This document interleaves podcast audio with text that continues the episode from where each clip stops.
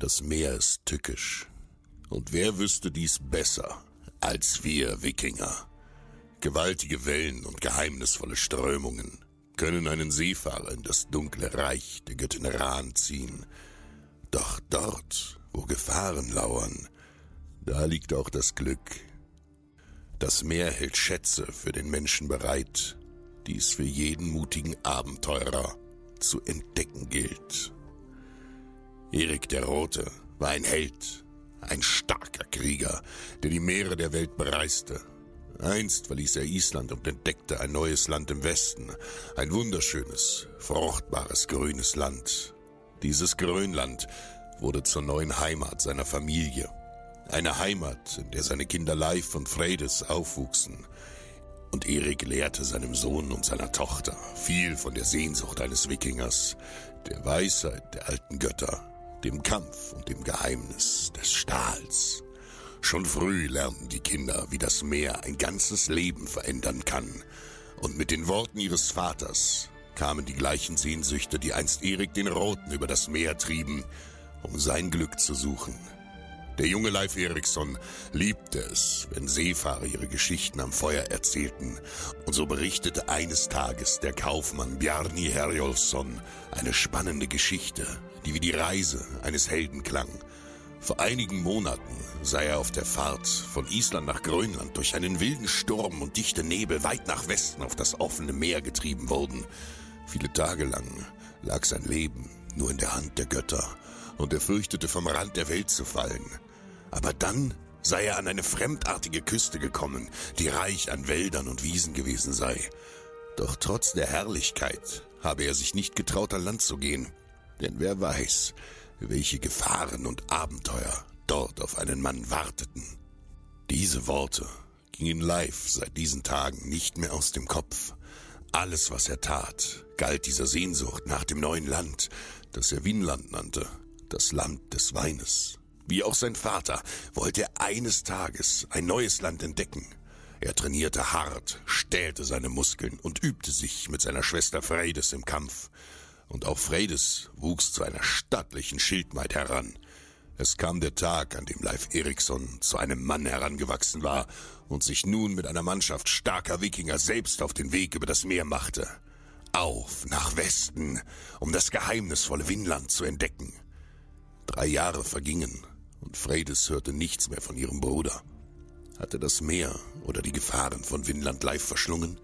Fredes wollte um jeden Preis ihren verlorenen Bruder finden, und so machte auch sie sich mit einigen mutigen Kriegern auf nach Westen, um ihn zu suchen.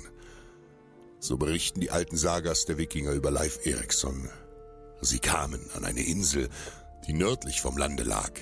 Sie stiegen aus und sahen sich bei gutem Wetter um. Sie fanden, dass Tau auf dem Gras lag, und es geschah, dass sie die Hände zum Tau hin und dann zum Munde führten, und sie meinten, noch nie so etwas Süßes geschmeckt zu haben.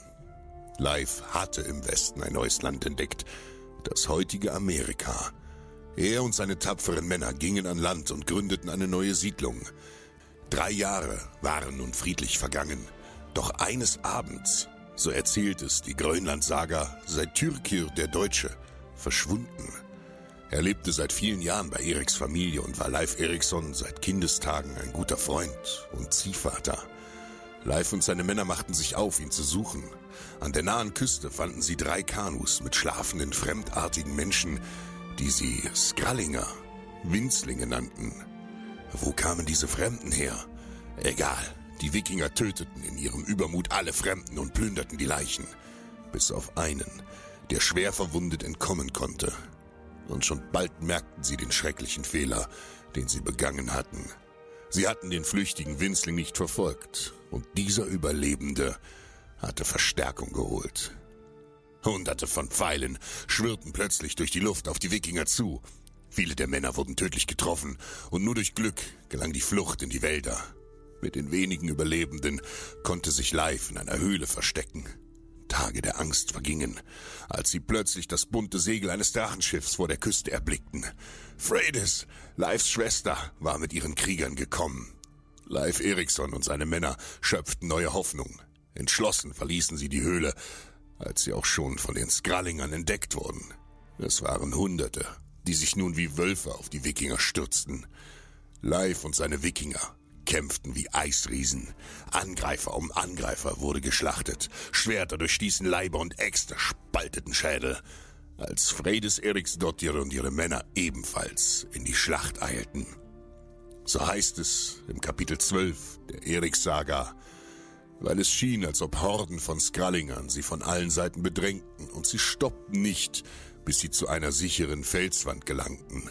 Diese versprach, ihnen rückwärtigen Schutz bieten zu können. Fredes kam heraus und sah, wie sie zurückwichen. Sie rief, Warum lauft ihr weg vor solch schmächtigen Kreaturen? Ihr seid doch gestandene Männer. Obwohl, so scheint es mir, ihr sie abschlachten könntet, wie ihr es bereits vielmals mit dem Vieh getan habt.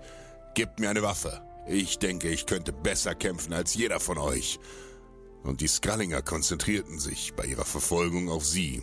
Sie kamen an einem toten Mann vorbei. Porbrander Sonason. Ein flacher Stein war in seinen Kopf eingedrungen. Sein Schwert lag neben ihm. Also nahm sie es und bereitete sich darauf vor, sich mit demselbigen zu verteidigen. Dann kamen die Feinde. Sie ließ ihr Hemd fallen und strich sich mit dem blanken Schwert über ihre Brüste. Hiervon erschraken sie, rannten hinweg zu ihren Booten und flohen hinfort. Leif und der Rest kamen zu ihr und lobten sie für ihren Mut. Fredes Eriksdottir hatte durch ihren Mut alle gerettet. Glücklich ließen sie Winland hinter sich und segelten zurück in die Heimat, wo weitere Abenteuer warteten. Gold und Silber füllen Taschen und Truhen aber nur Abenteuer füllen die Seele.